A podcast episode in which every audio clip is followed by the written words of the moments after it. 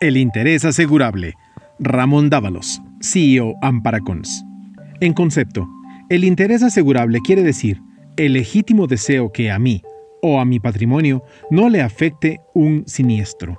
Pero, ¿es el contratante o el asegurado el único que tiene interés asegurable sobre su propio riesgo?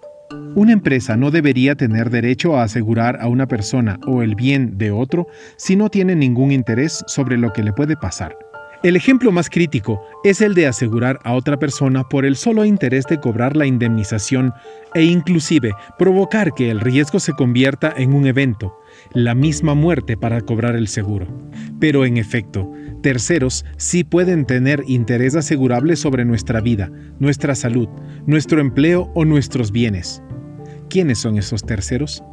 Principalmente los bancos e instituciones financieras o crediticias que participan del riesgo en caso de que fallezca el sujeto pagador, quede cesante por desempleo y no pueda pagar el crédito, sufra una enfermedad catastrófica que no le permita seguir produciendo o se destruya por un evento súbito y accidental el objeto del préstamo. La institución financiera se protege del impago del crédito en caso de que, por eventos imprevistos, no sea posible pagarlo.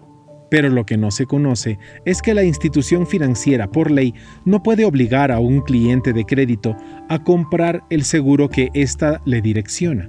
Es muy común que los bancos o cooperativas lucren del seguro incrementando la tasa de riesgo a su favor, lo que en el argot de seguro se conoce como cross-up es decir, que el banco o institución financiera compren el seguro a un valor inferior para colocarlo en conjunto con el crédito a un valor superior.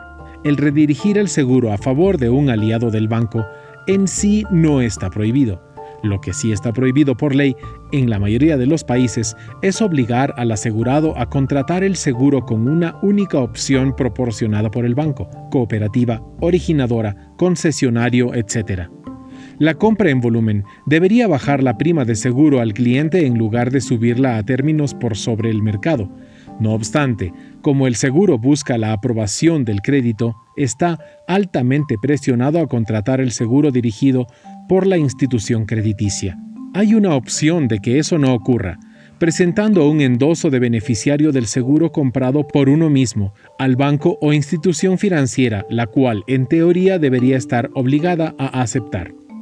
Para facilitar ese procedimiento, bajar la cuota del crédito y evitar incrementos innecesarios de precio, el Internet, a través de los mecanismos de InsurTech, permite hacer comparaciones en tiempo real y contrarrestar ese efecto técnicamente abusivo.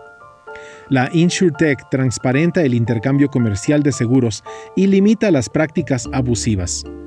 Antes de aceptar el seguro de cualquier crédito, tómese cinco minutos para consultar en su teléfono inteligente si le están cobrando lo justo por el seguro producto del objeto de crédito. La transparencia es otro beneficio de la tecnología.